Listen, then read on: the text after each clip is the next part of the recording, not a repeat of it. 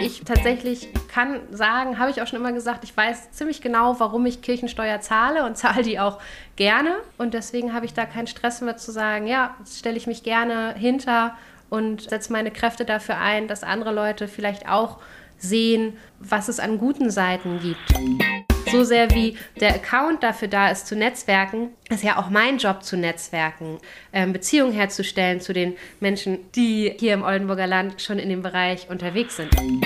Das muss ich mir auch immer wieder bewusst machen. Ich habe natürlich ja auch eine persönliche Brille auf Themen, aber die muss ich versuchen, möglichst zurückzunehmen zugunsten der Brille sozusagen der Oldenburgischen Kirche. Also was sind Themen, was sind Schwerpunkte und wie gucken wir auf diese Themen und die Schwerpunkte.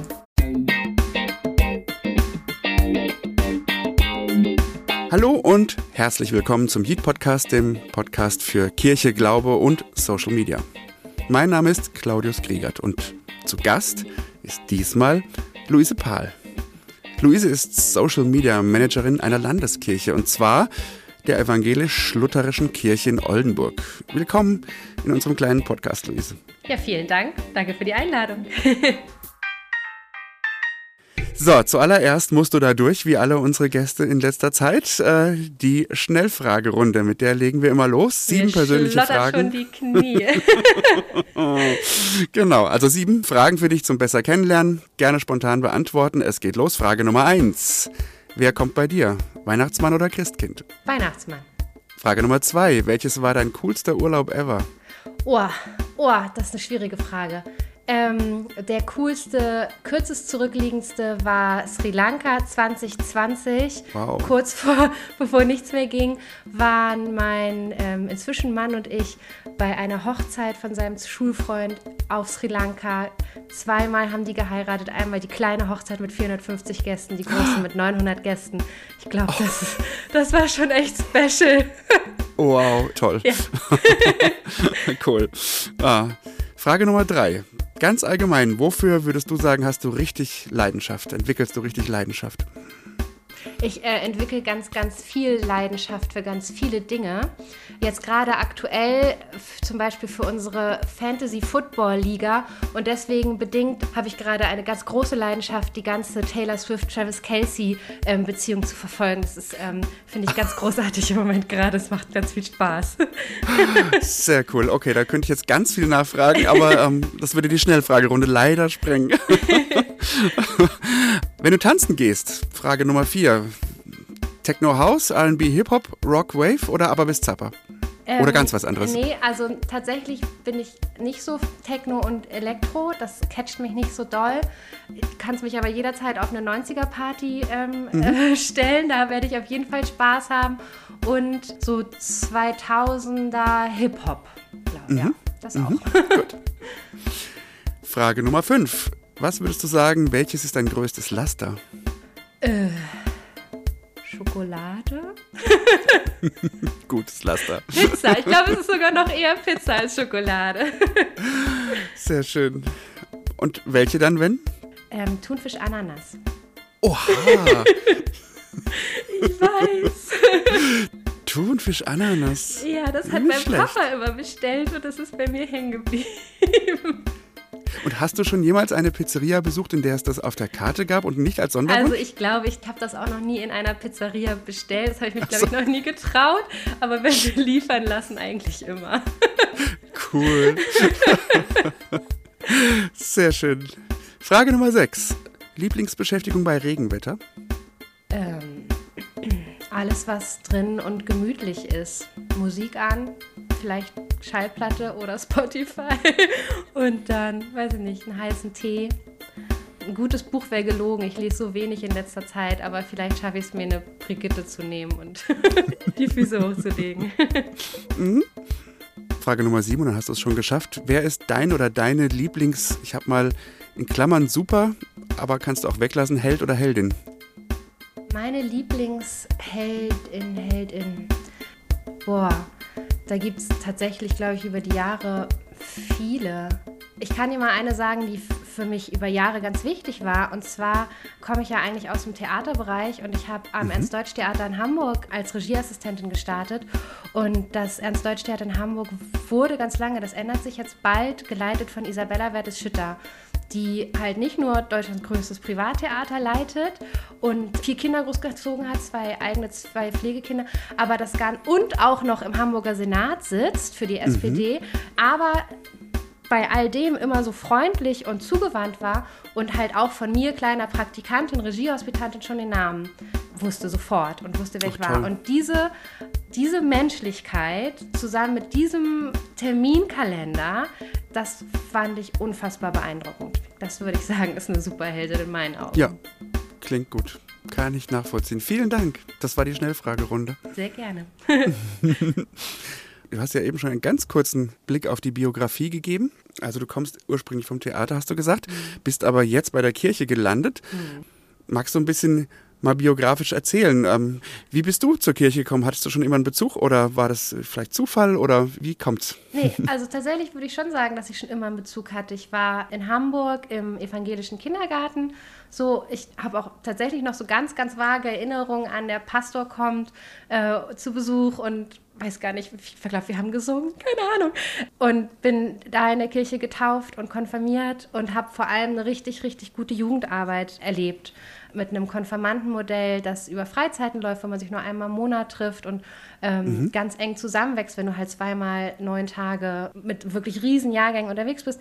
Genau, also da kommt der Bezug her, da bin ich Teamerin gewesen ganz lange und dann also bei mir war das so, das ist zum Glück hier in der Oldenburgischen Kirche jetzt nicht so, war ich irgendwie 18, 19, 20, 21 und dann war ich zu alt dafür und dann war auch nichts mehr. Ah. Das nächste war ja dann der sozusagen Seniorenkreis gewesen, so ungefähr. Oh ja. Ne? Ja, so. das ist ein häufiges Problem, ja. Genau, und dann halt ähm, Studium. Ich habe Kulturwissenschaften, Literaturwissenschaften und jetzt kürzlich nochmal Kulturmanagement studiert und bin darüber beim Theater gelandet. Also habe dann Regieassistenzen mhm. gemacht in Hamburg, habe in Bremerhaven am Stadttheater zweieinhalb Jahre ähm, fest als Regieassistentin im Schauspiel gearbeitet und das geliebt. Also dieses ähm, hinter der Bühne, der Vorhang geht auf und die Show muss funktionieren, egal was passiert. So habe ich geliebt, aber ich habe so meinen Platz nicht gefunden. Also ich wusste, ich okay. will nicht Regisseurin Regisseurin werden.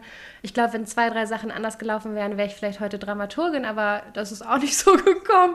Und dann bin ich nochmal sozusagen auf die Suche gegangen und habe eben nochmal Kulturmanagement studiert als berufsbegleitenden Studiengang. Und darüber mhm, bin mhm. ich dann eigentlich jetzt wieder hier gelandet, weil dann habe ich als Nebenjob zu dem Studium beim Knabenchor in Bremen angefangen zu arbeiten und der ist an die Gemeinde unserer lieben Frauen angedockt. Das heißt, ich war dann schon bei Kirche angestellt, ah, habe aber okay. eigentlich im Kulturbereich, wenn du so möchtest, gearbeitet und ja. habe für die ähm, in dem kleinen Maß, die das dann eben war, den Social Media Auftritt dann gemacht. Ja. Und musste dann oder wollte dann weiter, weil also das keine Perspektive über den Studienjob hinaus hatte.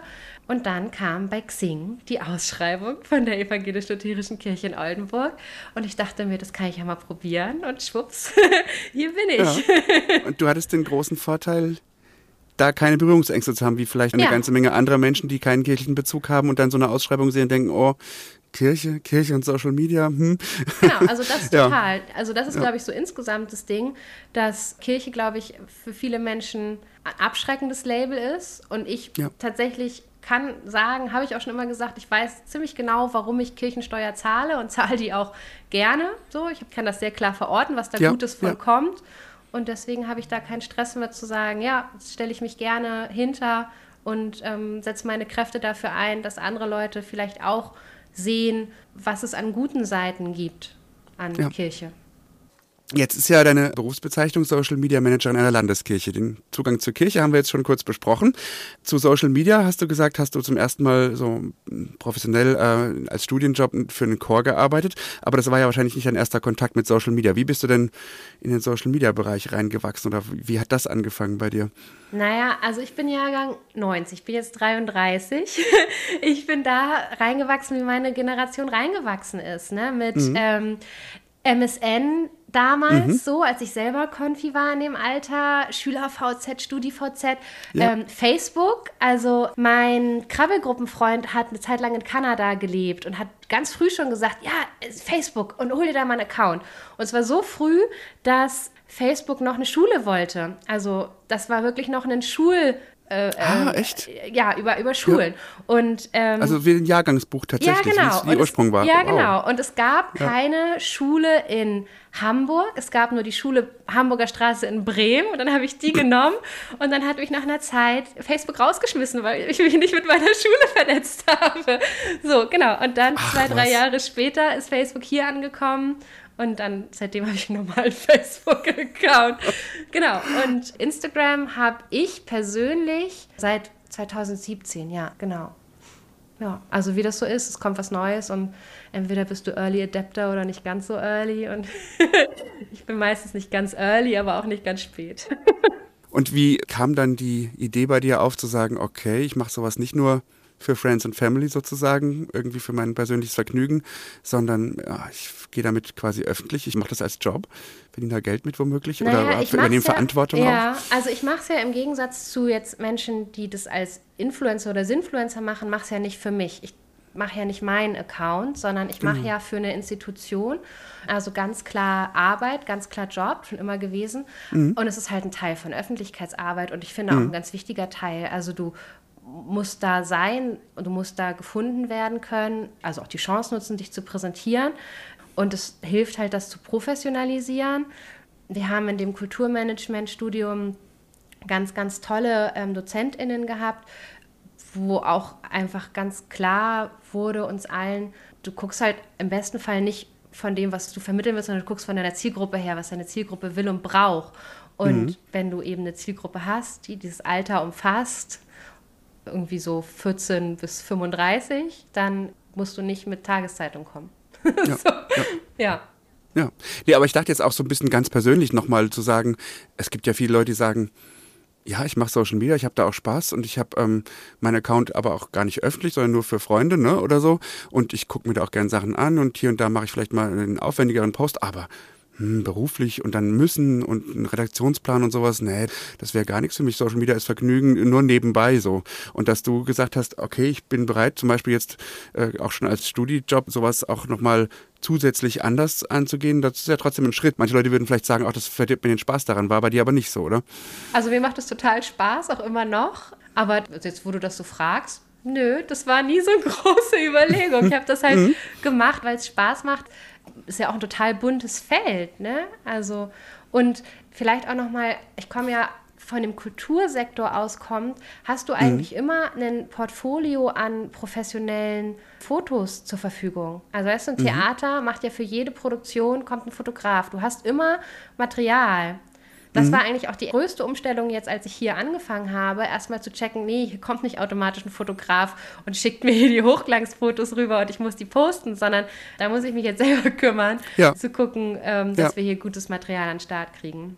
Ja, kann ich verstehen. Dann war das auch nochmal neu Learning on the Job sozusagen, ne? Ja, weil er genau. tatsächlich, je nachdem, wo man ihn macht, doch auch ganz anders aussehen kann. Damit Ja, kommen wir auch gleich zur nächsten Frage, die ich mir sowieso, also das müssen wir jetzt eh grundsätzlich mal klären.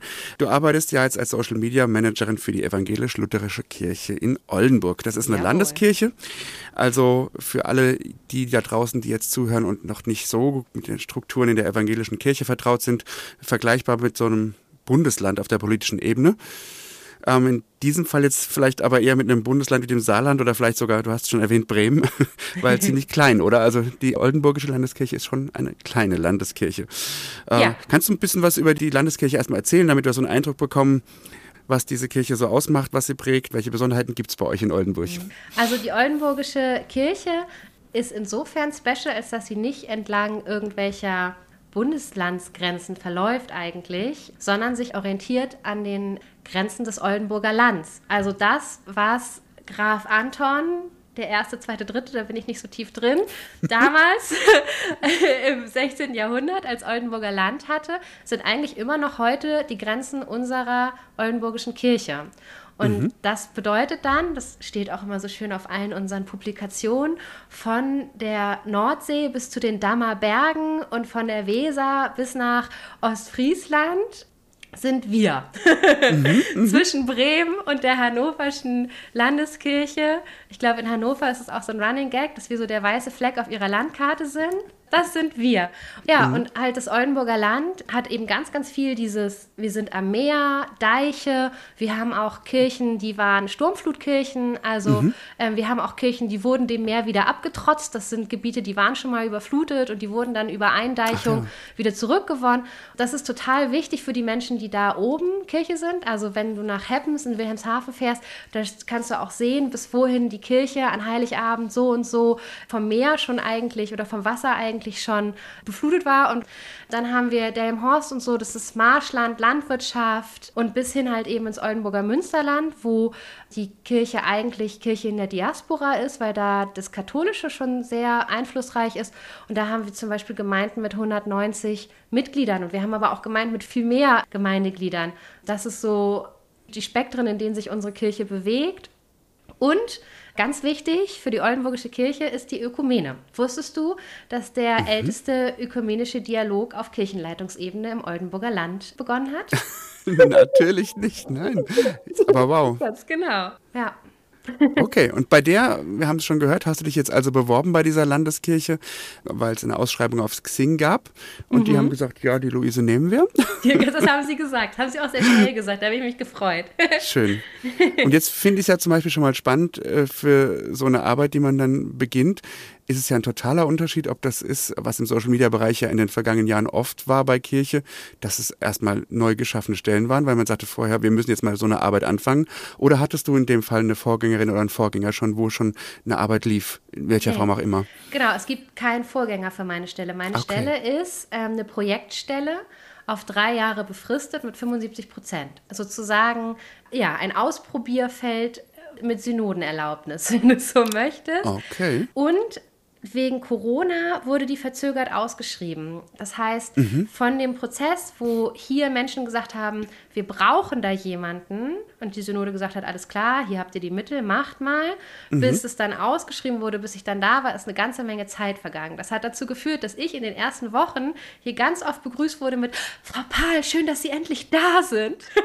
und halt eine ganz große Chance und Freiraum für mich. Also es gab hier noch niemanden, der das Feld bestellt hat, aber alle haben darauf gewartet, dass da jetzt mal endlich jemand kommt. Ja, so. ja. Und dann habe ich einfach losgelegt und habe dann auch in den ersten Wochen zurückgemeldet bekommen, dass die Leute gesagt haben, boah, da passiert ja auf einmal was. Auf einmal passiert was auf dem Account. Also, weil die Accounts gab es schon. Ne? Es gibt einen Facebook-Account auch schon lange. Es gibt auch so. einen Instagram-Account, auf dem dann Ach so ein bisschen so. was passiert ist. Mhm. Dann hatten wir eine Jugendsynode im Mai vergangenen Jahres. Da haben dann die Jugendlichen den Account gehabt. Und dann ist aber von Mai bis August hat der Account eigentlich wieder brach gelegen. Und dann habe ich ihn letztes Jahr August genommen und damit losgelegt. Ja. Und seitdem ja. Und zuvor hatte diesen Account immer jemand mal, der oder die dann ehrenamtlich mal irgendwie was gepostet also das hat? Also lag mit im Bereich von unserem Internetbeauftragten, mhm. der natürlich ein bisschen was anderes auch noch zu tun hat Verstehe. und dafür einfach ja. gar, gar nicht die zeitlichen Kapazitäten eigentlich hatte.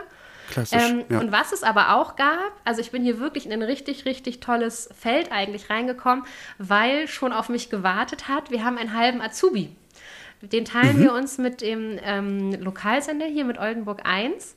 Ähm, ja, also jetzt macht er eine Ausbildung zum Mediengestalter Bild und Ton, zur Hälfte bei U1 und zur Hälfte bei uns. Und da haben wir einen ganz, ganz tollen Azubi, Benjamin, der wirklich gut ist in dem, was er tut, der jetzt leider in seinem letzten Ausbildungsjahr ist. Oh, ja.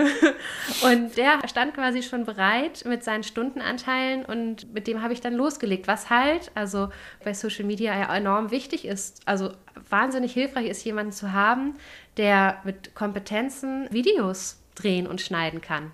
Ja, durchaus, ja. Genau. mhm. Das war ganz gut und ist okay. es immer noch. Und das heißt, du bist aber seit August sozusagen mit 75 Prozent dann wirklich voll dabei. Genau, seit August letzten Ver Vergangenen Jahres. Und dann müssen wir mal gucken. Im November ist dann die Synode, die entscheiden muss, was mit der Stelle passiert. Da wird das Ganze dann evaluiert sozusagen genau. wahrscheinlich und okay. Erzähl uns ein bisschen von der Struktur noch, bevor ich ins Inhaltliche gehe, damit wir so das komplette Bild kriegen. Du bist also eine 75 Prozent Ein-Frau-Abteilung, hast aber schon gesagt, du bist in einer größeren Abteilung natürlich eingebettet, vermutlich äh, Öffentlichkeitsarbeit genau. oder Internetarbeit oder beides. Genau, ich bin Teil der Stabsstelle Presse- und Öffentlichkeitsarbeit und wir sind direkt an das Bischofsbüro angegliedert. Okay. Und wie würdest du, ich meine, Ausschreibung auf Xing oder überhaupt eine Ausschreibung für eine Stelle ist ja das eine und das Ganze mit Leben zu füllen ist ja dann das zweite. Also wie würdest du vielleicht in Anlehnung an das, was offiziell mal auf dem Papier stand, deine Aufgaben beschreiben? Also was wird von dir offiziell erwartet? Was hast du, hast ja schon gesagt, viele Leute haben auf dich gewartet und auf äh, die Besetzung dieser Stelle. Was hast du auch so gespürt an Erwartungen, die unterschwellig waren? Und was würdest du sagen, was ist daraus geworden jetzt in der Arbeit? Also ich hatte das Glück, dass es tatsächlich ein richtig ausgearbeitetes Social-Media-Konzept gab, das auf mich gewartet hat. Das oh, war das ist ja toll. zwar von 2018, aber war in dem, was da drin steht, relativ hat das gut überstanden, war, war mhm. relativ eins zu eins anwendbar. Nur bei Twitter habe ich gesagt, da müssen wir jetzt vielleicht nicht mehr hin. Das hat mhm. sich ja dann auch bewahrheitet. Oh ja. genau. Aber dieses Social Media Konzept hat mit Personas, mit Zielen, mit Themen, die die Zielgruppe hat, äh, mir eine gute Fahrrinne gegeben. Mhm. Ne? Mhm. Also ich kann die ganz genau sagen, meine Zielgruppe ist 14 bis 35 ich soll die Menschen erreichen ähm, in dieser Altersgruppe, ihnen zeigen, was die Oldenburgische Kirche für Angebote hat. Also nicht so sehr Verkündigung, sondern vielmehr Multiplikatoren sein und Netzwerken und das machen, mhm. was ich finde auch die große Chance von Social Media ist, nämlich emotionale Nähe zu schaffen und zu erhalten. Mhm, weißt du, mhm. auch wenn du hier ja. wegziehst, kannst du trotzdem weiter teilhaben an dem, was hier passiert. Das ist ja auch die große Chance, die da drin irgendwo liegt. Genau.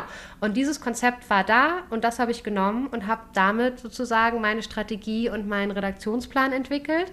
Und das natürlich nicht irgendwie alleine, sondern immer sehr in enger Abstimmung ähm, und Rücksprache mit meiner Abteilung und mit meinem Chef. Mhm ganz spannend, finde ich. Ähm, wenn man so wohin kommt, da liegt so ein Konzept vor und das ist hat Hand und Fuß.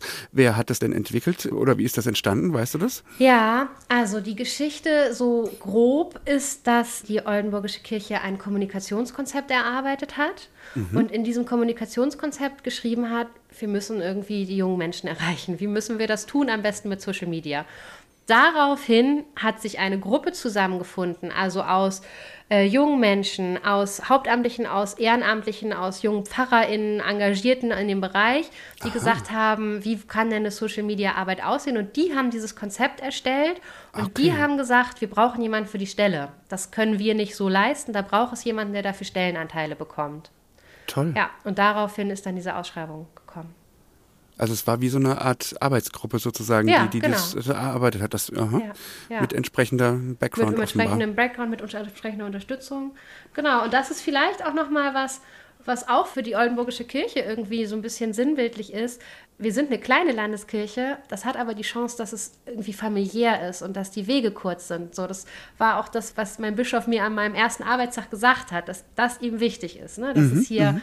ja, klein und familiär und am besten direkt ja, verstehe. geht. Ja. ja. Unmittelbar. Ja, genau. ja. Wie würdest du denn, wenn du, keine Ahnung, bei einem Bier in der Kneipe sitzen würdest, deinem Gegenüber so einen durchschnittlichen Arbeitstag beschreiben? Weil, also ich frage das deshalb, weil du gesagt hast, naja, Fotos werden hier nicht automatisch zugeliefert, no. sondern die muss ich mir irgendwie besorgen oder muss ich sie vielleicht gar machen? Also muss ich vielleicht rumreisen, muss ich Kontakte aufnehmen oder kann ich doch sehr viel mehr am Rechner oder gar am Smartphone sitzen oder sowas? Also gibt es überhaupt so einen durchschnittlichen Arbeitstag für dich, der One for All stehen kann oder sind die so verschieden, dass man das gar nicht sagen könnte? Also wie muss man sich das vorstellen? Die sind tatsächlich super verschieden. Ich kann vielleicht mhm. so zwei Gruppen Gruppen von durchschnittlichen Arbeitstagen äh, machen. Es gibt halt einmal den durchschnittlichen Arbeitstag, den ich beginne damit, dass ich meinen Laptop hochfahre und mich einlogge und meine E-Mails lese so, und es gibt die Arbeitstage, die ich damit beginne, dass ich mein Handy einpacke und das Equipment, was ich sonst so brauche, und irgendwo ins Oldenburger Land fahre und da Fotos mache oder Videos mache oder Menschen treffe. So, das sind, glaube ich, so die beiden Kategorien, weil tatsächlich äh, mache ich viel Material selber oder eben mit Benjamin zusammen. Und wahrscheinlich könnte ich an einigen Stellen sagen, liefert mir das, aber das bringt mir ja nichts, wenn mich keiner kennt und keiner ja. weiß, dass ich da bin. Also so sehr wie der Account dafür da ist, zu netzwerken, ist ja auch mein Job zu netzwerken ja. und ähm, Beziehungen herzustellen zu den Menschen, die hier im Oldenburger Land schon in dem Bereich unterwegs sind. Weil das ist ja auch so gewesen. Ich bin letztes Jahr im August gestartet aber deswegen ist ja nicht Social Media in der Oldenburgischen Kirche erst im letzten Jahr im August gestartet, sondern das war im Prinzip wie so eine Art Netzwerk oder ein Netz ohne Mitte. So, und so würde ich mich und meinen Job gerne verstehen, dass ich mhm. ein bisschen die Mitte darstellen kann zu dem, was die anderen Menschen eh schon machen und die auf mich rückgreifen können, ich auf die rückgreifen kann, dass man die Angebote, die die machen, auf dem Kirch-Oldenburg-Account nochmal zeigt und nochmal eben ins Licht drückt. Eigentlich bin ich im besten Fall ein Trüffelschwein auf der Suche nach den Goldstücken, die es in der Oldenburgischen Kirche gibt und immer wenn ich eins finde, freue ich mich einen Keks. Oh, wie schön. Das heißt, die Frage, die ich dir als nächstes stellen wollte, hat sich damit schon halb erledigt. Ich wollte fragen, so äh, kommst du sowas wie Zuarbeit aus Kirchengemeinden, Kirchenkreisen, also aus der Fläche sozusagen? Weil klar, man muss ja auch irgendwoher Inhalte bekommen. Genau. Und das, was die Kirche ausmacht, passiert ja vor Ort. Die andere Frage geht, äh, oder der andere Teil der Frage zieht aber auch so ein bisschen wirklich ähm, im Wortsinne Unterstützung ab. Also du kannst ja auch nicht alles alleine machen mit einer 75-Prozent-Stelle, um so eine, eine Landeskirche wirklich in der Breite darzustellen. Also gibt es auch Leute, die sagen, sie nehmen dir ein Stück weit Arbeit ab quasi. Also sie würden, was weiß ich sagen, mal auch mal ein Video oder Fotos oder sowas zuliefern und solche Sachen. Ja, total, die gibt es. Also das läuft zum Glück auch wirklich gut. Natürlich nicht ähm, allumfassend flächendeckend, ne? das kann es auch nicht sein. Aber mit den Menschen, mit denen ich irgendwie auch gute Arbeitsverhältnisse etabliert habe, funktioniert es echt total schön, dass ich zum Beispiel sage, Tag der Taufe, ich kann leider nicht, meine Schwester wird 30. Und dann haben wir zum Beispiel unseren Elektropastor in Delmenhorst. Und Christoph, kannst du von eurem Tauffest berichten? Und dann hat Christoph Matsch-Gronau seine Konfis eingepackt und alle haben Fotos gemacht und er hat daraus ein Takeover gemacht und dann hat er mir die Fotos zugeliefert und ich konnte daraus dann noch einen Post machen. Oh, toll. Also das ja. ist ja so, wie man sich es eigentlich wünscht. Und die Leute waren involviert, haben eine bestimmte Perspektive natürlich auch geliefert. Und ja, anders hättest du es ja gar nicht stemmen können, dann, ne? ohne genau. dann mithilfe so, so, so einen Inhalt dann überhaupt zu haben. Ja, genau. Und da bin ich auch echt froh drum. Und ich bin ganz froh um die Collab-Funktion bei Instagram, weil die mhm. macht es halt natürlich noch viel einfacher. Ne? Ja. Zu sagen, der Vorsitzende unserer Jugend sagt, wir haben das und das gemacht, ich mache ein Reel, ich schicke dir die Collab-Einladung, guckst dir an, ähm, wenn es gut ist, nimmst du es an und wenn nicht, dann nicht. Und dann kann ich das bewerten und habe im besten Fall einen Reel, das eben auch nochmal eine andere Perspektive hat. Das ist ja auch schön, dass es nicht mhm. immer nur meine Perspektive ist, ja. sondern dass es in dem Fall halt die Perspektive von einem Anfang 20-Jährigen ist, wie er auf seine Kirche guckt. Mhm.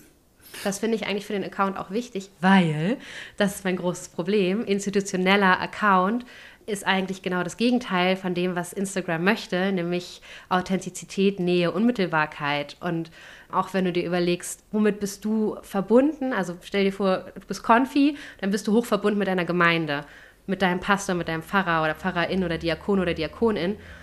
Du bist vielleicht noch irgendwie, kannst auch den Kirchenkreis irgendwie, den hast du vielleicht noch auf dem Schirm. Aber wer hat denn seine Landeskirche auf dem Schirm? Oder fühlt sich der hochverbunden? Wenn man sie überhaupt äh, beim Namen nennen könnte, ne? Also. so, also die Menschen, die dann wieder so ehrenamtlich aktiv sind, dass sie in den Strukturen drin sind, die ja, aber ähm, ich glaube, der durchschnittliche Konfi fühlt sich nicht hochverbunden zu seiner Landeskirche. Ja, ja. So. Das, das wäre mein Stichwort gewesen, weil das ist ja immer so ein Spannungsfeld. Ne? Es gibt ja auch Leute, die sagen, Social Media, gerade Instagram, Menschen folgen Menschen. Und genau. da hat man es als Institutionen-Account ja total schwer. Einige lösen das dadurch, dass sie dann sagen, okay, wir haben hier jemanden, der oder die steht dann tatsächlich dafür. Das ist dann ja, fast schon ein Avatar, ne, sozusagen, auch wenn es unter Umständen eine, eine, echte Person ist und führt quasi durch das, was Landeskirche so macht und äh, macht das aber personalisiert. Und wenn ich es richtig verstanden habe, ist euer Weg zu sagen, wir haben zwar nicht eine Person, aber wir haben sehr viel Menschliches sozusagen, was von Personen und Persönlichkeiten kommt und senden nicht so sehr als Institution, die so Pressearbeit macht auf Instagram sozusagen.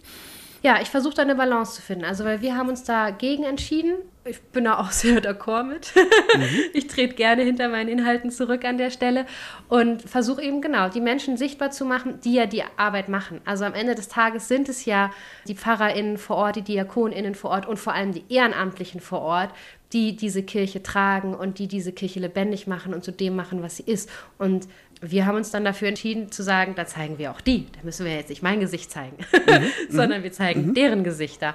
Das klappt so, wie es eben klappt, mal mehr, mal besser. Besonders gut funktionieren auf meinem Account Sachen, die Gemeinden oder AkteurInnen gut teilen können. Aber mhm. dann ist das auch okay. Also mhm. dann bin ich an der Stelle MultiplikatorInnen, ist doch auch gut. Ja, ja. Hast du denn das Gefühl, dass die Menschen dann auch diesen Inhalten folgen und diesen Personen und diesen keine Ahnung, Events, Projekten und sowas, die sie da sehen? Oder dass doch einige auch doch sagen, okay, Landeskirche, ich folge dem Account mal, damit ich weiß, was läuft, aber es ist ein Landeskirchen-Account. Also verstehst du, worauf ich hinaus will? Mhm. Also werden die mehr vom Inhalt angesprochen oder ist es die Neugier auf das, was die Landeskirche macht und sie kriegen dann äh, überraschend spannenden Inhalt so? ich, hoffe, ich hoffe, Sie sagen das Zweite über meine Arbeit.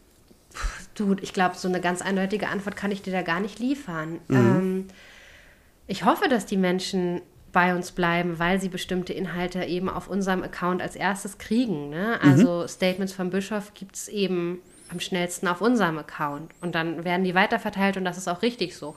Ja, und ansonsten versuche ich eben ein möglichst buntes Bild von diesem Blumenstrauß der Oldenburgischen Kirche zu zeigen und eben das, was auch vielleicht manchmal so untergeht. Also tatsächlich wirklich wie so ein Trüffelschwein, das nochmal sichtbar zu machen. Mhm. Wir haben jetzt zum Beispiel eine Reihe gehabt, wo wir so positive Beispiele im Umgang mit Klima gesucht haben. Und dann waren wir zum Beispiel in Farel auf einem lebendigen Friedhof. Den haben die aber vor zehn Jahren eigentlich schon gestaltet. Also es ist ein Projekt, das eigentlich zehn Jahre alt ist, das aber ja. immer noch lebt und läuft. So, und ja. das auch nochmal wieder vorzuholen und zu sagen, Pressearbeit ist an dieser Stelle lange gelaufen, aber guck mal, ist immer noch da. ja, ja, klar, durchaus. Ich frage mal so, du hast ja vorhin gesagt, es gibt eine Persona und sowas. Würdest du denn sagen, es gibt äh, schon äh, Dinge, wo ihr sagt, die orientieren sich an dieser Zielgruppe, ne? also sowas jetzt, du sagst bunte Inhalte, Trüffel und sowas. Aber natürlich muss der Bischof auch offizielle Verlautbarungen machen. Aber ich kann ja. mir vorstellen, dass das nicht gleichermaßen die Leute interessiert, ne? Oder, nee. oder dass es unterschiedliche Leute anspricht. Ja. Ist das äh, für dich ein Problem dann manchmal zu sagen, okay, eigentlich, also die Leute, die sich jetzt für ein Klimaprojekt oder sowas interessieren oder für das, was die Konfis da Cooles gemacht haben, eigentlich wollen die vielleicht den Bischof gar nicht sehen oder hören auf dem Kanal, weil das natürlich wieder jetzt dann irgendwie viel politischer ist oder so oder gar äh, reine Verkündigung. Also gibt es da Schwierigkeiten für dich, das unter einen also Hut zu bringen?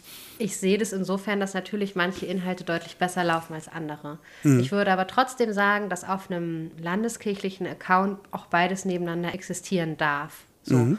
Und unser Account muss ja auch nicht durch die Reichweitendecke gehen, sondern wir müssen die Leute in der Region erreichen. So. Mhm. Also es gibt eine ganz mhm. schöne Rechnung, die haben meine Kolleginnen aus der Braunschweigischen Landeskirche aufgemacht. Die haben mhm. gesagt, okay, der Account der Landeskirche Hannover hat so und so viel AbonnentInnen die haben siebenmal so viele Gemeindeglieder wie wir, also müssen wir ein Siebtel von deren FollowerInnen erreichen, dann haben wir eine gute FollowerInnenschaft. Ja, also die okay. Rechnung habe ich übernommen für uns. Wir müssen ein Sechstel haben. Ja. So. Warum gerade Hannoversche Landeskirche? Habt ihr es besonders gut gemacht aus eurer Sicht? Oder? Ist halt der große Player hier in der Region, ne? Okay, einfach deswegen, ja. Aber natürlich, also ich kann das bei Facebook noch viel deutlicher als bei Instagram sehen, was sozusagen für die Community funktioniert. Ja. Und bei Instagram, wir wissen das alle, Reels, Reels, Reels, geht immer besser. Aber ich kann auch sehen, wenn der Bischof was sagt, dann habe ich mal weiß ich nicht, 200 Menschen mehr in der Reichweite als sonst zum Beispiel. Also ah, ja. das ist immer bemerkbar. Und dann gibt es halt manchmal Sachen, die sind dann eben solche Goldstücke. Also wir hatten jetzt letztens halt die äh, Kirche in Ochold. Ochold ist ein Dorf bei Westerstede, was auch eine kleine Stadt ist im Vergleich jetzt zu Hamburg, München, Berlin. Also es ist eine Dorfkirche und da ist ein Pastor, der macht da eine total coole Arbeit vor Ort und die haben ein Format, einen Feierabendgottesdienst und wir wollten da sowieso hinkommen, weil wir gerade für einen Imagefilm drehen. Und dann hat er gesagt, ja, also wir haben uns jetzt spontan überlegt, wir machen Disco-Kirche, nur dass du gewarnt bist. und das haben die gemacht, also volle ja. Lotte mit Bändchen am Einlass und ähm, Lichtanlage und Nebelmaschine und das war, also daraus habe ich ein Reel geschnitten ja. und das ist natürlich richtig gut gelaufen, weil das ja. Thema halt auch einfach für die Zielgruppe cool ist. Ne? Disco und Kirche ist irgendwie unerwartet, macht Spaß ja, geht gut. Kann ich mir gut vorstellen, ja. ja. Und weil du gesagt hast, die Community, hast du das Gefühl, es gibt eine Kern-Community auch auf sowas wie einem Landeskirchenkanal? Also Leute, die sagen wirklich, sie identifizieren sich hier mit dem, was auf diesem Kanal passiert oder vielleicht auch mit der Institution und sind dann dort aktiv? Also nicht im selben Maße, wie das jetzt eine Person hat, also eine Sinfluencer, Influencerin. Also ich kann schon ganz deutlich sehen, dass es Leute gibt, die uns sehr eng folgen, die eigentlich auf alles reagieren, was wir machen und das alles wahrnehmen. Wir haben nicht so viel Engagement unter den Posts im Sinne von Kommentaren. Aber wenn dann mal eine Diskussion entbrennt unter irgendwas, was ein bisschen kontrovers ist, dann haben wir in der Regel auch Leute, die, die, eine, die Fürsprecherpositionen einnehmen. Mhm. Und das finde ich für gerade mal ein Jahr jetzt hier drin und Kirche sowieso bei Social Media, damit bin ich erstmal zufrieden. Das ist bemerkenswert, wünschenswert sowieso immer, ja, hm. definitiv. Weil du es gerade sagst, kontroverse Themen, wie ist denn das mit der Verantwortung? Würdest du sagen, du kannst eigenverantwortlich arbeiten? Jetzt auch nochmal vielleicht zweigeteilt die Frage, sowohl in der strategischen Ausrichtung, aber auch ganz konkret bei einzelnen Inhalten? Oder musst du dich absichern, wenn man für so einen Institutionenkanal äh, das Ganze macht? Also ich habe schon eine gewisse Eigenverantwortung, aber ich sichere mich ganz, ganz viel ab. Also sowohl mhm. in der Strategie als auch im täglichen. Wenn irgendwas ist, was in irgendeiner Form frickelig ist oder irgendwie das Potenzial hätte, dass da irgendwie was hochgehen könnte oder oder, dann informiere ich immer meinen Chef oder seinen Vertreter, wenn er gerade im Urlaub ist, weil die ja auch diejenigen sind, die das nach außen hin vertreten müssen als Pressesprecher dann. Ähm, okay. Ne? Mhm. Und ich habe hier eine wirklich tolle Abteilung. Ich habe ganz viel Vertrauen, das mir entgegengebracht wird und habe ganz viele Möglichkeiten zu gestalten. Und umso mehr möchte ich das ja auch erhalten und frage dann lieber einmal mehr nach, ist das. Verstehe. Also, das ist ja auch der Unterschied. Ne? Ich vertrete nicht meine Meinung, ich vertrete die Meinung der Oldenburgischen Kirche. Und das muss man manchmal auch differenzieren. Und dann gibt es auch Punkte, wo ich denke, oh, ich würde jetzt eigentlich total gerne, aber wenn es kein Statement der Oldenburgischen Kirche dazu gibt, dann kann ich dazu jetzt erstmal nichts sagen. So. Ja, ja klar. das muss ich erstmal einholen. Und das muss ich mir auch immer wieder bewusst machen. Ich habe natürlich ja auch eine persönliche Brille auf Themen. Aber die muss ich versuchen, möglichst zurückzunehmen zugunsten der Brille sozusagen der Oldenburgischen Kirche. Also was sind Themen, was sind Schwerpunkte und wie gucken wir auf diese Themen und die Schwerpunkte. Mhm. Ich selber würde meine Arbeit 100% als Experimentierfeld bezeichnen. Okay. Aber natürlich als Teil der Öffentlichkeitsarbeit, aber im Sinne von Formaten und so weiter. Also wie macht man es jetzt? Was aber natürlich auch ist, dadurch, dass die Social-Media-Arbeit bei uns in der Oldenburgischen Kirche noch so jung ist, die Gemeinden ja selber auch sich gerade zum Teil erst anfangen zu positionieren und aufzustellen, gibt es mit Sicherheit den Wunsch von Gemeindeseite, dass ich am besten das für die mitmachen könnte, wenn es nach denen okay. ginge. Und natürlich kann ich ja. das nicht. Ne? Ja. Also ähm, ich muss immer wieder auch ablehnen, weil es nicht zu der Zielstellung passt, die ich habe, nicht ja, zu der Zielgruppe passt, die ich habe. Aber kann natürlich immer anbieten, ich kann euch gerne immer beraten. Wir können gucken, wo es passt für eine Kooperation. Aber ich kann den Gemeinden nicht ihre Arbeit abnehmen an der Stelle. Ja, das Dafür habe ich gar nicht die Kapazitäten. Ich wollte gerade sagen, das wäre auch bei einer kleinen Landeskirche definitiv eine Überforderung. Aber das ist gut, weil du es schon ansprichst. Du machst ja auch sogar Schulungen. Sehe ich das richtig? Wer, wer kommt denn zu diesen Schulungen? Werden die ausgeschrieben, auch landeskirchenweit? Und was wächst daraus? Ja, also ich habe ein paar Schulungen gemacht. Ich habe inzwischen viel mehr Beratung gemacht tatsächlich mhm. und will aber, das ist mein Ziel fürs nächste Jahr, diese Schulung auch noch mal mehr verstetigen, irgendwie einmal im Monat so zu einem festen Termin. Da kommen ganz verschiedene Menschen. Also von unserer Oberkirchenrätin, die einfach mal aus Neugier und Interesse mal gucken wollte. Das Ach, war auch eine ganz große Form der Wertschätzung. Mhm. So. Bis aber jetzt zu Gemeinden oder Institutionen bei uns in der Kirche, die sich halt da aufstellen wollen oder noch gar keine große Erfahrung haben, aber Kinder haben, die sagen, jetzt musst du aber mal und so. Und da kommen eben auch vom Vorwissen her ganz, ganz unterschiedliche Menschen. Das macht es aber nicht leichter, oder? Als nee. äh, Leiterin eines Workshops dann oder einer Schulung. Nee, und ich kann an der Stelle auch immer nur die ersten Impulse geben und sagen, das sind die Fragen, die ihr euch stellen solltet, bevor ihr einen Account macht. Ihr solltet euch überlegen, wie viel Zeit habt ihr, wer kann das machen, macht es vielleicht nicht alleine, sondern macht es im Team. Wissen vermitteln über die Plattform. Aber am Ende des Tages, also ich kann denen zwar zeigen, hier ist der Knopf für X und da ist der Knopf für Y, aber das musst du ja auch ausprobieren. Du musst ja irgendwie eine, ein Handling kriegen für eine Plattform. Am Ende des Tages ähm, sind wir alle nicht Experten für alle Plattformen, sondern wir haben alle eine oder zwei Plattformen, auf denen wir uns selber am wohlsten fühlen. Ja. Und dann macht es auch Sinn, sich da aufzustellen mit der Gemeinde oder jemanden zu finden, der das kann. Du musst ja auch mal nicht alles selber machen, sondern vielleicht findest du einen Konfi oder einen Teamer oder eine Studi, der oder die, die da unterstützen kann. Ich finde das spannend. Wäre das für dich gangbar zu sagen, das müsste man auch outsourcen und dann könnte man aber auch vielleicht noch mehr anbieten, wenn dieser Bedarf für die Kirchengemeinden tatsächlich so erkennbar ist, sowas wie weiß nicht, Videoschnittkurse oder, oder also alles, was drumherum ja dann auch dazugehört. Ja, ne? Also ich wollte gerade sagen, wenn du dir mal überlegst, was kannst du denn eigentlich alles schulen in dem Bereich? Also ich fange meistens damit an, erstmal zu sagen Strategie und Ja. dann Plattform, also Instagram. Rechtliches Ähm, kommt dazu, ne? Genau, Ja. du kannst Bildrechte machen. Du kannst auch eine komplette Sitzung damit füllen, wie darf ich eigentlich Musik nutzen bei Instagram und stimmt. Facebook und YouTube, wenn ich das gewerblich mache. Und eigentlich ist jede Nutzung, die keine private ist, für die Programme eine gewerbliche Ja, Nutzung. genau. Ähm, das ist was Bildschnitt, Videoschnitt, also du kannst ganz, ganz, ganz viel schulen. Und dann auch nochmal so Storytelling, wie nehme ich eigentlich jemanden mit auf sozusagen eine emotionale Reise? Gerade wenn es ein institutioneller Account ist, wie schaffe ich es da überhaupt eine Form von Storytelling zu etablieren? Und ich habe davon, von dem, was ich jetzt gerade gesagt habe, habe ich jetzt in Beratung schneide ich das immer wieder alles an, aber so als richtige Schulungsblöcke habe ich vielleicht die Hälfte gemacht. Also so Bildbearbeitung, Videobearbeitung habe ich zum Beispiel noch nicht als Schulungsblock gemacht, habe ich nur Ja. in der Planung. Aber das ist tatsächlich auch eine Frage bei uns, an welchen Stellen macht es Sinn, da vielleicht jemanden von extern zu holen, weil es ja auch zeitliche Kapazitäten sind. Ja, klar. Für die Landeskirche, die, die Accounts gibt es jetzt auf welchen Plattformen genau?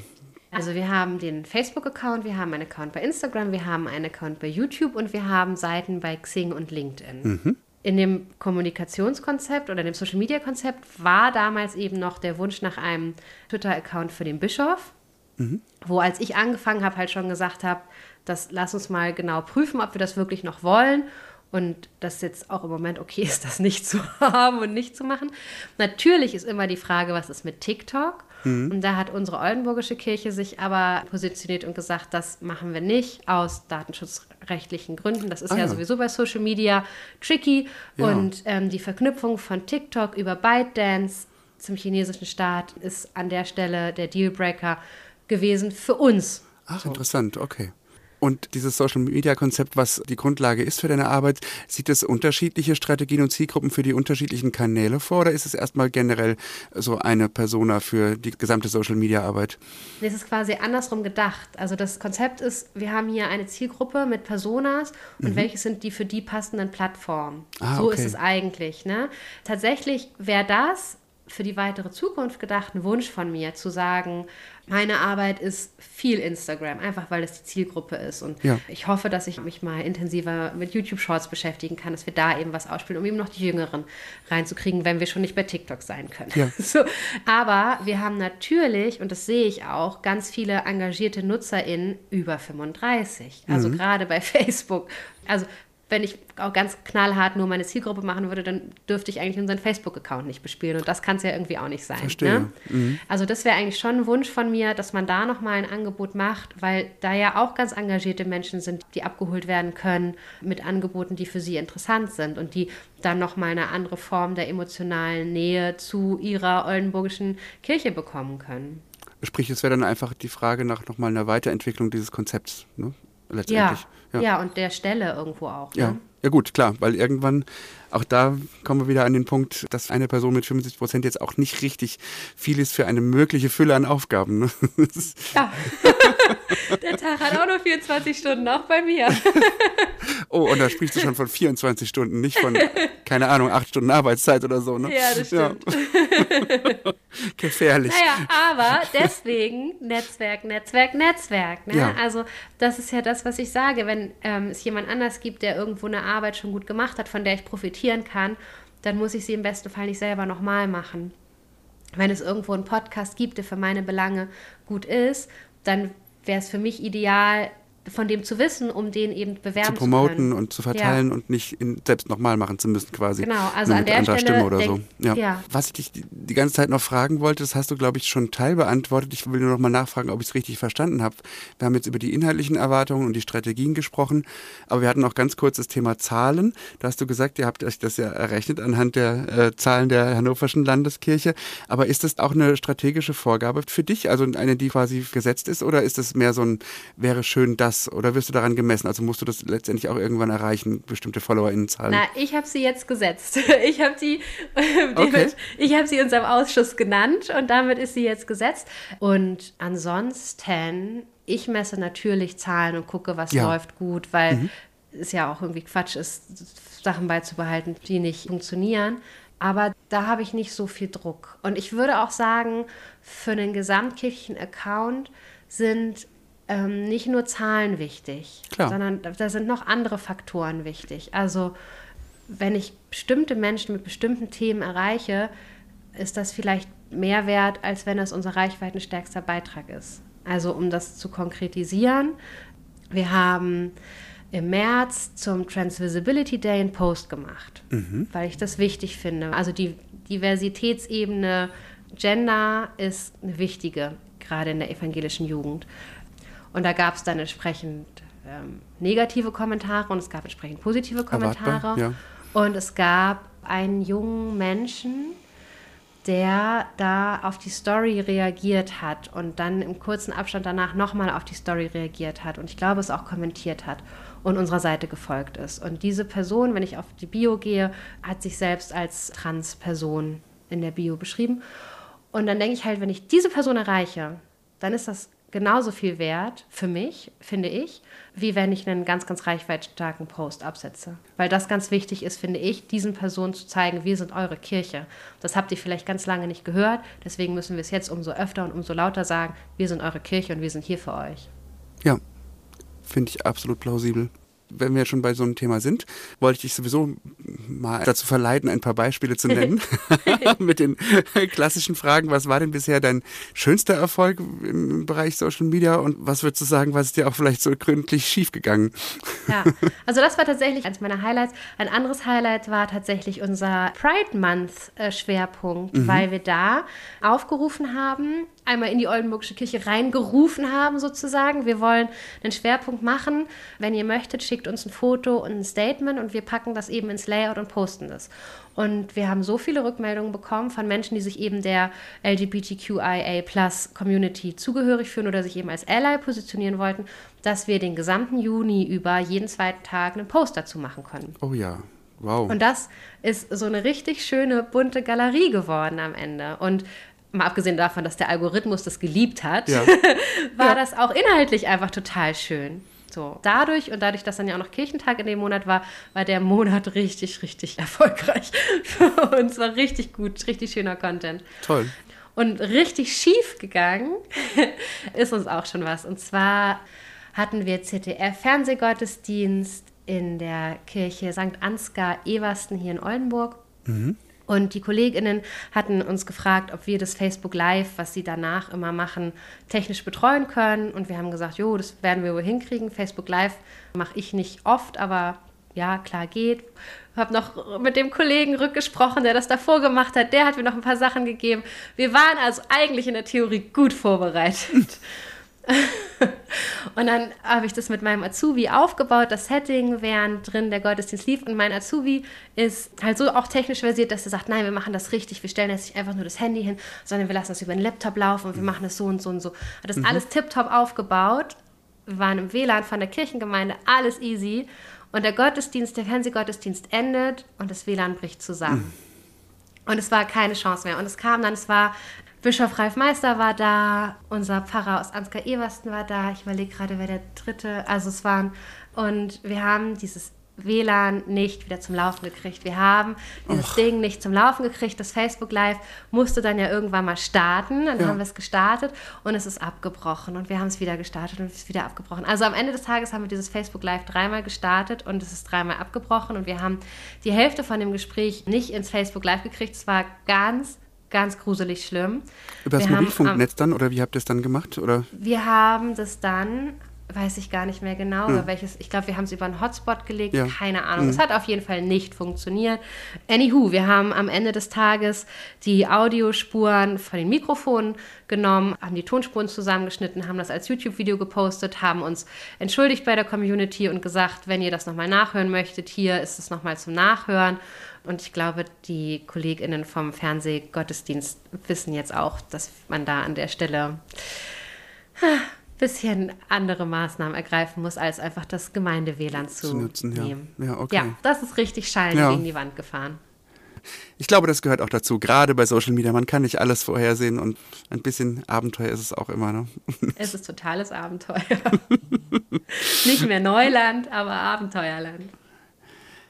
Ja, dann gehe ich jetzt mal langsam auf die Zielgerade. Was ich dich eigentlich die ganze Zeit noch fragen wollte, hast du jetzt gerade in diesem Bereich auch sowas wie Vorbilder vielleicht, also Creators oder Accounts, wo du sagen würdest, dass die auch richtig gute Arbeit machen oder vielleicht kennst du ja sogar was, wo du sagst, so gerade im institutionellen Bereich, was ja wirklich so ein bisschen die schwierigste Disziplin ist aus den Gründen, die wir schon besprochen haben. Also wo du dir sagst, da würde man sich was abgucken können, da guckst du dir was ab oder das kann man vielleicht auch anderen empfehlen irgendwie? Na klar. Also ich gucke immer, was Funk macht. Mhm. Also alles andere wäre, glaube ich, auch doof. Mhm. Also klar, habe ich auch schon immer gemacht. Also auch als ich beim Knabenchor angefangen habe, habe ich geguckt, wie handhabt dieses Problem zum Beispiel Theater XY. Ja. Ne, ja. Was machen die großen ja. Kulturinstitutionen an der Stelle? Und jetzt gucke ich natürlich, was macht Funk? Wie geht Funk auch mit seiner Community um? Wie geht Funk mit Fehlern um?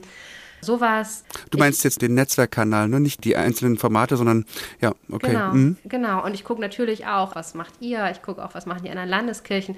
Eben immer, wie es die zeitlichen Kapazitäten zulassen. Ja, klar. Das ist halt der Unterschied zwischen, ich gucke das auf meinem Dienstphone oder ich habe es auf meinem privaten Account tatsächlich. ja, mhm. doch, klar. Von Vorbildern kannst du immer lernen. Wir haben jetzt die ganze Zeit über Gegenwart und Vergangenheit deiner Arbeit gesprochen. Jetzt schauen wir noch ein bisschen in die Zukunft wenn du mal so ein bisschen träumen dürftest, was würdest du dir wünschen für deine Arbeit? Mhm. In, sagen wir mal, vielleicht nächsten fünf oder zehn Jahren oder vielleicht kann ich mal sogar Milestones sagen. Und wenn du dann aber träumen könntest, wie würdest du sagen, sollte deine Zukunft, die Zukunft deiner Arbeit und dieser Stelle aussehen? Na, also ich würde mir natürlich wünschen, dass sie weitergeht. Und ich würde mir wünschen tatsächlich, dass mittelfristig auf mehr Schultern zu verteilen. Also, dass sozusagen ich meinen Schwerpunkt Instagram weitermachen kann, aber vielleicht ähm, noch Man, Woman, Menschenpower dazu kommt, um eben zu sagen, wir gucken noch mal, was können wir aus Facebook eigentlich rausholen und können wir aus YouTube mehr machen als nur eine Videoablage, die es im Moment ist.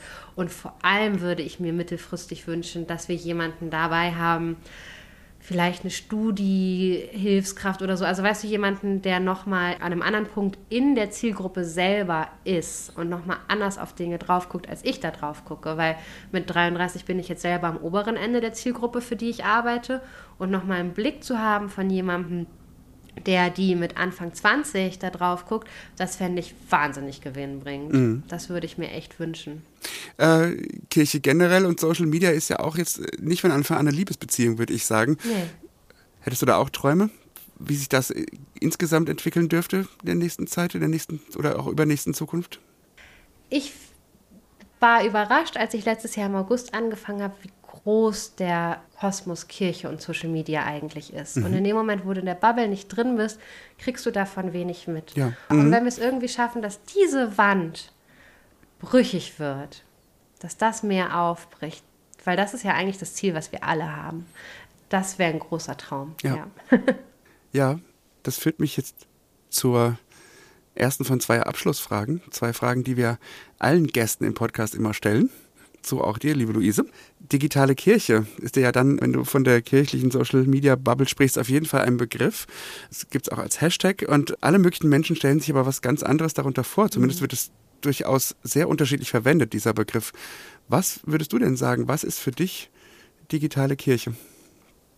Digitale Kirche ist dann eigentlich alles, was sich im digitalen Raum abspielt. Also meine Arbeit ist digitale Kirche, aber eben auch zum Beispiel unser Elektropastor, der daran arbeitet, wie man mit Gemeinde-Hybrid-Gottesdiensten irgendwann große Distanzen überbrücken kann, wenn es nur noch wenig Pfarrpersonal und große Wege gibt, wie man da mit dem Digitalen arbeiten kann, ist genauso digitale Kirche. Also da sind wir eigentlich eine ganz, ganz große Front für einen ganz, ganz großen Bereich, der immer wichtiger im Leben der Menschen ist und wird. Mhm. Dann kommen wir jetzt zur allerletzten Frage. Auch die kriegen immer alle gestellt und die darfst du jetzt nochmal ganz frei und unabhängig von deinem beruflichen beantworten. Also vielleicht ist das auch etwas ganz anderes, es ist nämlich die Frage nach der Bühne. Also wenn du dir ein Publikum, eine Bühne und ein Thema aussuchen dürftest, über das du mal gerne sprechen würdest, also vor welchen Menschen, an welchem Ort und vor allem über welches Thema würdest du gerne mal sprechen können? Mhm. Ich habe ja in meiner Zeit im Theater schon mal das Glück gehabt, Sachen auf die Bühne zu bringen, die mir Spaß gemacht haben. Und ich habe im Moment ein Thema, über das ich viel rede. Und es gibt wahrscheinlich Leute, die jetzt sagen, oh Luise, kommst du schon wieder damit? Ja, ich möchte euch nochmal von Effectuation erzählen. Hast du schon mal von Effectuation gehört, Claudius? Mm. Da geht es dir, wie glaube ich, wie ganz, ganz vielen Menschen. Und eigentlich ist Evacuation eine Managementstrategie in Anführungszeichen insofern, als dass es darum geht, Managementdenken von unternehmerischem Denken zu unterscheiden. Also was haben Menschen gemeinsam, die erfolgreich mehrere Start-up gegründet haben? Und es stellt sich heraus, das ist eine Herangehensweise an Dinge. Und diese Herangehensweise hat ganz viel damit zu tun, wie wir kreative Menschen Dinge sowieso intuitiv angehen, aber es ist eine Strategie dahinter. Surprise, surprise, das, was ich mache, ist gar nicht nur Zufall, sondern man kann das mit Effectuation klassifizieren. Das war für mich ein ganz krasser mhm. Aha-Effekt und deswegen erzähle ich davon gerne, weil man kommt damit wahnsinnig schnell ins Handeln. Weil du fragst dich, wer bin ich? Was kann ich? Wen kenne ich? Klassisches Beispiel. Du möchtest kochen und du nimmst dir ein Rezept und du besorgst dir alles für das Rezept und dann kochst du das. Und dann hast du am Ende des Abends das Gericht, das du dir rausgesucht hast, da stehen. Mhm. Du kannst aber auch einfach den Kühlschrank aufmachen und sagen, was habe ich denn da drin? Hm, okay, ja, damit kann man was anfangen. So richtig was damit kochen kann ich vielleicht noch nicht. Dann kann ich aber noch fünf Freunde anrufen und fragen, habt ihr Lust vorbeizukommen? Bringt ihr das mit, was ihr auch habt? Und am Ende hast du ganz viele Möglichkeiten, mit denen du zu verschiedenen Ergebnissen kommen kannst. Aber mhm. die Wahrscheinlichkeit, dass am Ende des Abends was zu essen auf dem Tisch stehen wird, die ist sehr, sehr hoch. Mhm. Also du setzt quasi die Mittel ein, die du hast und kannst damit zu verschiedenen Zielen kommen. Und wenn dann sowas kommt, was immer kommt, die Umgebung, Zufälle, Hindernisse, dann ist dein Projekt nicht unbedingt zum Scheitern verurteilt, sondern du änderst vielleicht dein Outcome und landest bei was anderem. Und diese Effectuation-Prinzipien sind eben so, dass sie eben Zufälle mit einbeziehen, aber vor allem Partnerschaften und dass du dir nicht überlegst, das ist mein Budget, das will ich damit erreichen, sondern du überlegst dir, was ist mein leistbarer Verlust? Also ich probiere das jetzt aus und bis wohin gehe ich? Und wenn ich bis dahin gehe und es hat nicht funktioniert, dann ist das okay. So, no mhm. hard feelings. Mhm. Dann haben wir bis hierhin was Cooles zusammen gemacht, hat nicht geklappt, wir probieren was anderes. Und daraus entstehen zum Beispiel Sachen wie diese Freitagtaschen. Das ist ein Beispiel für Effectuation. Ah, ja. Das sind diese Brüder, die haben gegenüber von weiß ich nicht, hatten da LKW-Plan relativ schnell zur Hand. Der eine von denen ist immer mit dem Fahrrad ins Büro gefahren, hat gesagt, was brauche ich? Ich brauche eine Tasche, die was ab kann. Und dann haben die halt mit dem, was sie konnten, also ihren Skills und dem, was sie hatten, diese LKW-Plan, diese Taschen entwickelt und haben festgestellt, hey, das funktioniert total gut und die Menschen wollen es auch kaufen. Und jetzt ist es ein mittelständisches Unternehmen, das seit, weiß ich nicht, 30 ja. Jahren erfolgreich ist. Also in dem Moment, wo du dann dahin kommst, diese Taschen in der höheren Stückzahl zu fertigen, da effektuierst du nicht mehr. Ne? Da machst du ganz klassische Prozesse. Aber um eben schnell ins Handeln zu kommen und schnell was zu entwickeln, ist dieses Effectuation-Ding total mhm. cool und nützlich. Und ich kann nur empfehlen, wenn man daran interessiert ist, sich das mal anzugucken, weil mir das total hilft. Also auch beim Herangehen an diesen Job mhm. total mhm. hilfreich war, ne? zu sagen, okay, wer ist jetzt hier, mit wem kann ich mich vernetzen und was können wir zusammen starten. Das hat und ja, gucken wir mal, wo wir hinkommen. Hat ja ganz offenbar ganz viel mit Agilität und agilem Arbeiten dann auch zu tun, so, ne? Total. Ja, ja voll. So. Ja. Das klingt eigentlich nach einer eigenen Podcast-Folge, ehrlich gesagt. Eins meiner Lieblingsthemen. Cool. Luise, vielen lieben Dank. Danke für deinen Besuch. Sehr, sehr gerne. Danke für alles, was wir von dir lernen durften und für die tiefen Einblicke. Schön, dass du da warst. Sehr, sehr gerne. Hat mir große Freude gemacht. Die Links zur evangelisch-lutherischen Kirche in Oldenburg, zu den Accounts findet ihr, liebe Hörerinnen und Hörer, natürlich in den Show Notes zu dieser Podcast-Episode. Wenn ihr Fragen oder Feedback habt zur Erfolge oder natürlich auch zu irgendeiner anderen, werdet ihr das am besten los unter info.jit.de per Mail oder auf unserem Insta-Account per DM, der heißt at-netzwerk. Und dann gibt's dann noch unsere Website www.jit.de. Da kann man übrigens auch unseren, wie ich nicht müde werde zu sagen, sehr empfehlenswerten Newsletter abonnieren. Da kriegt man auch Infos zu den neuesten Podcast-Folgen immer. Ach, und abonnieren solltet ihr natürlich auch den Yeet Podcast, falls ihr das noch nicht getan habt. Dann kommt er jeden zweiten Dienstag automatisch zu euch. Auf jeden Fall vielen Dank fürs Zuhören, dass ihr alle dabei wart und noch ganz viel Spaß jetzt mit dem Folgehype. Also unbedingt noch dranbleiben.